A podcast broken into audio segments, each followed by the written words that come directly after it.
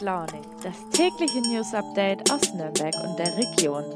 Guten Morgen zusammen und herzlich willkommen zu Früh und Launig. Diese Woche mal wieder mit mir, der Nina, wir haben uns ja ein Weilchen jetzt schon nicht mehr gehört. Ich freue mich jetzt sehr, mal wieder hier zu sein und vor allem mit euch in den Weihnachts-Countdown zu starten. Ja, einige weihnachtliche Themen habe ich bereits im Sack für euch. Die werde ich dann im Laufe der Woche so ein bisschen verteilen. Ja, auch wenn ich selber schon in einer sehr weihnachtlichen Stimmung bin, werde ich natürlich die News aus der Region nicht vom Radar verlieren. Hier ist tatsächlich auch kurz vor Weihnachten noch einiges los. Ja, und gleich mal noch ein kleiner Ausblick. Am Freitag haben wir eine spezielle Weihnachtssendung für euch. Da werden unter anderem unsere Außenredaktionen einen Jahresrückblick vorbereiten. Und ja, bei der Recherche, da war ich selber echt überrascht, was dieses Jahr alles so los war. Aber zurück ins Hier und Jetzt. Es ist heute Montag, der 20. Dezember. Wir haben noch vier Tage bis Weihnachten und folgende Themen sind heute interessant. Immer mehr Teilnehmer bei Corona-Demos in der Region. Auch in Nürnberg wurde gestern demonstriert. Wir sprechen über die Endlagerung von Atommüll und zwar ganz in der Nähe am Kernkraftwerk in Grafenrheinfeld bei Schweinfurt. Und unser Weihnachtsthema heute, vegan, vegetarisch, laktosefrei und so weiter. Wie schafft man es, alle Familienmitglieder möglichst ohne Streit an Weihnachten an einen Tisch zu bekommen?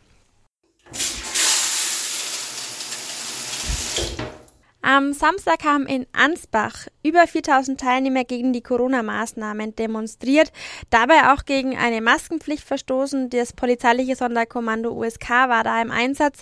Zur gleichen Zeit in Neumarkt äh, ungefähr 2300 Impfgegner, die demonstriert haben. Ihnen hat sich ein Bündnis mit knapp 500 Mann entgegengestellt. Und am Sonntag hier in Nürnberg, hier hatte die AfD am Willy-Brandt-Platz direkt äh, gegenüber von unserem Medienhaus zu einer Demo aufgerufen. Außerdem gab es noch weitere der Corona-Demos und Gegendemos in Nürnberg. Bei der AfD-Demo hatten sich auch äh, Parteivorsitzende Alice Weidel und Tino Kruppalla angemeldet. Direkt daneben hat äh, das Bündnis Nazi-Stopp eine Gegendemo organisiert.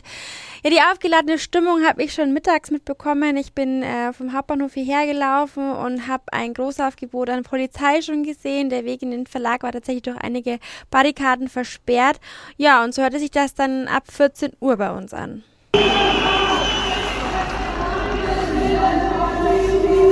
Ja, gerade steht Alice Weidel, AfD-Frontfrau hier bei der Corona-Demo. Ich bin gerade im sechsten Stock von unserem Medienhaus, direkt unter mir die ähm, Corona-Demonstration der AfD gegenüber die äh, Gegendemo vom Bündnis Nazi-Stopp. Man hört, es ist sehr laut. Ähm, es ist eine sehr aufgepeitschte Stimmung. Es sind sehr viele Menschen da. Wie viele kann ich tatsächlich gar nicht sagen. Ähm, der Willy-Brandt-Platz ist ziemlich voll. Es wird laut geschrien, viele AfD-Plakate, äh, viele Deutschlandflaggen. Was mich sehr schreckt, jede Menge Leute, kaum Masken zu entdecken, kaum Abstand, teilweise auch Kinder mit dabei. Ähm, die Polizei hat hier drumherum alles abgerügelt. Werden immer wieder Parolen gerufen, natürlich Scholz muss weg, Söder muss weg, Lügenpresse habe ich auch schon mehrfach gehört. Ähm, ja, es ist auf jeden Fall hier einiges los. Ja, wie man hören kann, die Gegendemonstration singen hier gegen die Parteivorsitzende, die gerade auf der anderen Seite zu ihren Anhängern spricht. Ja, war einiges los gestern. Was ich erschreckend finde, die Demos finden ja nicht zum ersten Mal statt, aber es ist schon festzustellen, dass in den letzten Wochen die Teilnehmerzahlen doch nach oben gehen. Äh, organisiert werden die Demos von verschiedenen ähm, Strömungen. Dieses Mal war es ja die AfD, aber es gibt auch ähm, Bündnisse, die äh, von den Querdenken nahen Partei die Basis organisiert werden oder von dem sogenannten Team Menschenrechte oder Querdenken 911. Auf der AfD-Demo am Sonntag ging es ja um die Corona-Maßnahmen und man hörte ja auch Parolen wie Wir sind das Volk oder Scholz muss weg. Das heißt, es ist auch ganz klar eine politische Demo gewesen. Ja, was ich erschreckend fand, auf der AfD-Demo habe ich äh, neben den ganzen Deutschlandflaggen auch eine Würmerflagge erkannt. Ich weiß nicht, ob ihr es wisst. Ähm, Josef Würmer war ein Widerstandskämpfer und hat diese Flagge quasi als Symbol des Widerstands Widerstands gegen das Hitlerregime entworfen. Mittlerweile ist aber ausgerechnet diese Flagge äh, von ähm, Rechtspopulisten und rechtsextremen Gruppen verwendet und wird sozusagen für deren Zwecke missbraucht. Ja, und da sind wir ja auch an dem kritischen Punkt schon. Denn äh, sich gegen die Maßnahmen der Regierung zu positionieren, ist das eine. Ähm, Corona-Demos zur Mobilisierung der rechten Szene zu nutzen, eine andere. Mein Kollege Max, ihr kennt ihn ja schon aus dem Podcast, hat sich die Demos da mal genauer angeschaut und dafür mit Birgit Meyer vom Institut für sozialwissenschaftliche Forschung, Bildung und Beratung gesprochen. Im Oktober schon konnte sie bei einer Demo in Nürnberg auch Rechtsradikale entdecken. Zum Beispiel Jens Jannik, NPD-Funktionär oder auch Peter Meidel. Er ist in der Vergangenheit bei der Neonazi-Partei Die Rechte aktiv gewesen und war auch schon mal für die Freilassung des verurteilten Holocaustleugners Gerd Ittner auf einer Demo. Ja, schon im vergangenen Jahr hat Meyer gemeinsam mit dem Bündnis Nazi-Stop den Einfluss Rechtsradikaler analysiert. Nicht alle Teilnehmer solcher Corona-Demos sind stramm rechts, hat sie herausgefunden, aber es zeigt sich schon, dass man hier eher offen gegenüber rechts ist. Und daran hat sich bis heute laut Maya nichts geändert. Sie sagt noch immer, äh, beteiligt sich das Who is Who der rechten Szene an solchen Querdenker-Demonstrationen. Und ja, die steigenden Teilnehmerzahlen lassen dann nichts Gutes erahnen. Man muss aber auch festhalten, wie in Nürnberg und Neumarkt formieren sich eben immer auch mehr Gruppen gegen diese Veranstaltungen. Es werden auch immer mehr und die sind laut. Und ähm, man wird auf jeden Fall weiter beobachten müssen, wer auf diesen Demos ist, wer da äh, aktiv ist und wie sich das weiterentwickelt.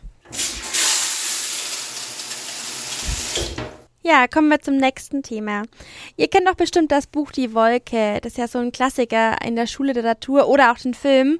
Darin geht es um ein Kernkraftwerk in der Nähe von Schweinfurt, also hier in Franken. Dort kommt es nach einer Störung zu einem Supergau und es breitet sich eine todbringende Wolke aus und verursacht Chaos, Panik und Anarchie. Das Kernkraftwerk in Grafenrheinfeld gibt es tatsächlich und ist nur 50 Kilometer von Würzburg entfernt. Es wurde allerdings 2015 stillgelegt und seitdem zurückgebaut. Bis 2035 soll das Ganze verschwunden sein, allerdings nicht ganz, denn das Zwischenlager für die radioaktiven Abfälle steht direkt neben dem Kraftwerk. Mein Kollege Martin Müller hat sich das mal genauer angeschaut, also vor allem wie der Atommüll gelagert wird. Das sogenannte Zwischenlager für schwach- und mittelradioaktive Abfälle wurde im Mai diesen Jahres in Betrieb genommen und darin stehen jetzt gerade 18 Tonnen Atommüll aus dem Kernkraftwerk selbst und die werden da in zwölf verschiedenen Behältern gelagert, darunter Filtermaterialien und verschiedene Anlagenteile des Kernkraftwerks. Insgesamt 59 leere Behälter stehen da noch für weitere Abfälle. Ja, und was damit passieren soll, ist ja erstmal nur ein Zwischenlager und ab dem Jahr 2027 sollen sie dann bei einem Schacht in Salzgitter in Niedersachsen eingelagert werden. Also das soll dann quasi dieses Endlager äh, für diese kontaminierten Abfälle sein, aber wie gesagt nur für diese schwach- und mittelradioaktiven Abfälle, denn weitaus mehr Strahlung geht von den Brennelementen aus. Genau vor einem Jahr, im Dezember 2020, wurde das letzte Brennelement dieses Kraftwerks in Grafenrheinfeld entfernt. Allerdings ist es auch nicht sonderlich weit gekommen, denn ähm, diese Brennelemente werden in den Castor-Behältern eingelagert und die befinden sich jetzt direkt nebenan. Ihr Endlager ist noch unklar, denn bisher gibt es in Deutschland kein Endlager. Ähm, die Betriebsgenehmigung des Zwischenlagers in Grafenrheinfeld läuft erstmal noch bis 2046 und man wird sehen, was da noch passiert. Ja, also jede Menge Atome, man weiß nicht wohin damit. Wenn ihr mehr dazu wissen wollt, etwa wie der Abbau genau abläuft, ähm, dann schaut euch doch mal einen Text von meinem Kollegen Martin Müller an. Ich verlinke ihn euch wie immer in den Show Notes. Er hat auch äh, ganz viele Bilder gemacht. Das zeigt ziemlich eindrucksvoll, was da gerade passiert. Ja, es weihnachtet ja schon ein bisschen und äh, bei uns in der Familie wird traditionell Weihnachten mit der großen Frage eingeleitet, was machen wir und was essen wir? Ja, das Essen ist tatsächlich ganz wichtig. Ähm, jede Familie hat da ihre eigenen Traditionen. Die einen essen an Heiligabend lieber Bratwurst, die anderen äh, oft Weihnachtsgans, so war es bei uns zumindest immer. Ja, aber nicht jeder mag alles und Essensgewohnheiten ändern sich und das kann natürlich auch zu Streit führen, denn wer letztes Jahr noch ganz mochte, will vielleicht diesem Jahr eine vegane Alternative Tiefe. Da kommt es tatsächlich oft zu Diskussionen und äh, meine Kollegin Katja hat sich mit dem Thema mal auseinandergesetzt. Liebe Katja, Konntest du herausfinden, warum gerade Weihnachtstraditionen und das, was auf den Tisch kommt, für viele Leute so wichtig sind? Eine Soziologin, mit der ich gesprochen habe, hat erklärt, dass eben solche Traditionen sinn- und ordnungsstiftende Elemente in Gesellschaften sind und damit auch eine vergesellschaftende Funktion haben. Also sie bieten Orientierung und Verlässlichkeit und in Sachen Weihnachtsessen funktioniert das häufig einfach ganz gut. Und wenn man sich dann auf Traditionen berufen kann, dann muss man eben nicht jedes Jahr neu aushandeln, was es gibt oder wie irgendwas gemacht wird, weil einfach so nach dem Motto alle Jahre wieder vorgegangen wird. Und der Sinn von solchen Traditionen oder Ritualen wird dann oft auch gar nicht mehr immer wieder neu hinterfragt. Jetzt kommt es ja gerade zwischen Veganern und Vegetariern und Fleischessern äh, oft zu Diskussionen. Wie verhindert man, dass der Streit am Weihnachtstisch eskaliert? Ja, das ist natürlich eine gute Frage und ist wahrscheinlich auch in jeder Familie ein bisschen anders zu beantworten. Aber ganz grundsätzlich ist es natürlich wichtig, so hat es auch Frau Ricard-John geraten, dass äh, die anderen Vorlieben natürlich ebenfalls zu respektieren sind und dass man auch nicht versuchen sollte, den anderen jetzt von seiner eigenen Ernährungsweise überzeugen zu wollen. Also gerade an Heiligabend ist das vermutlich nicht die beste Idee. Und jemanden jetzt bekehren zu wollen, das klappt ja auch eher in seltenen Fällen. Was kann man denn als Gastgeber tun, um allen gerecht zu werden? Ja, als Gastgeber hat man es natürlich nicht leicht, also ohnehin schon nicht. Das ist ja doch eher ein stressiger Job, je nachdem, wie viele Leute man eingeladen hat. Da habe ich auch den Tipp bekommen, das Thema einfach frühzeitig zu besprechen, um natürlich Stress zu vermeiden und auch einfach zu versuchen, alle mit einzubinden. Es muss ja nicht immer nur an einem selbst hängen bleiben, sondern dass man nach konkreten Vorschlägen fragt, dass diejenigen vielleicht auch wirklich was mitbringen oder man einfach gleich gemeinsam kocht weil gerade wenn man selbst zum Beispiel nicht vegan ist oder jetzt keine bestimmte Intoleranz nicht hat, dann kennt man sich ja mit vielen Produkten auch nicht so gut aus oder weiß auch zum Beispiel gar nicht, dass sich auch super ein veganer Braten zaubern lässt und ja, deshalb ist das auf jeden Fall eine super Möglichkeit.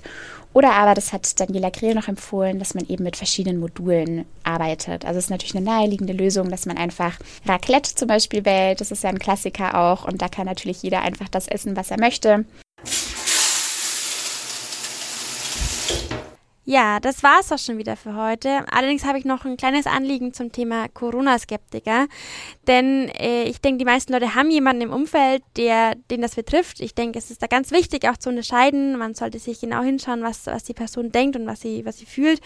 Denn jemand, der Angst hat vor einer Impfung, ist halt nicht gleich ein Corona-Leugner. In jedem Fall ist aber echt wichtig, sprecht mit den Leuten. Ich weiß, es geistern super viele Thesen rund um Corona durch die Gesellschaft. Wir Medienschaffende geben momentan unser Bestes in den Texten, alle Fakten ähm, zu prüfen und das Thema und über das Thema aufzuklären. Ja, und diese Erkenntnisse sollen weitergetragen werden, selbst wenn Corona-Leugner diese Fakten nicht hören wollen. Was gehört wurde, bleibt irgendwie im Unterbewusstsein und kann vielleicht irgendwann den Impuls geben, umzudenken. Also auch wenn es schwer ist und man oft echt keine Lust drauf hat, sorgt für Diskurs. Nur so kann man auch dieser gesellschaftlichen Krise entgegenwirken. Und äh, das war jetzt auch mein Wort zum Montag. Ich wünsche Ihnen einen guten Start in die Woche. Wir hören uns morgen wieder. Bleibt gesund, bleibt optimistisch, esst Plätzchen und schaltet morgen wieder ein. Eure Nina.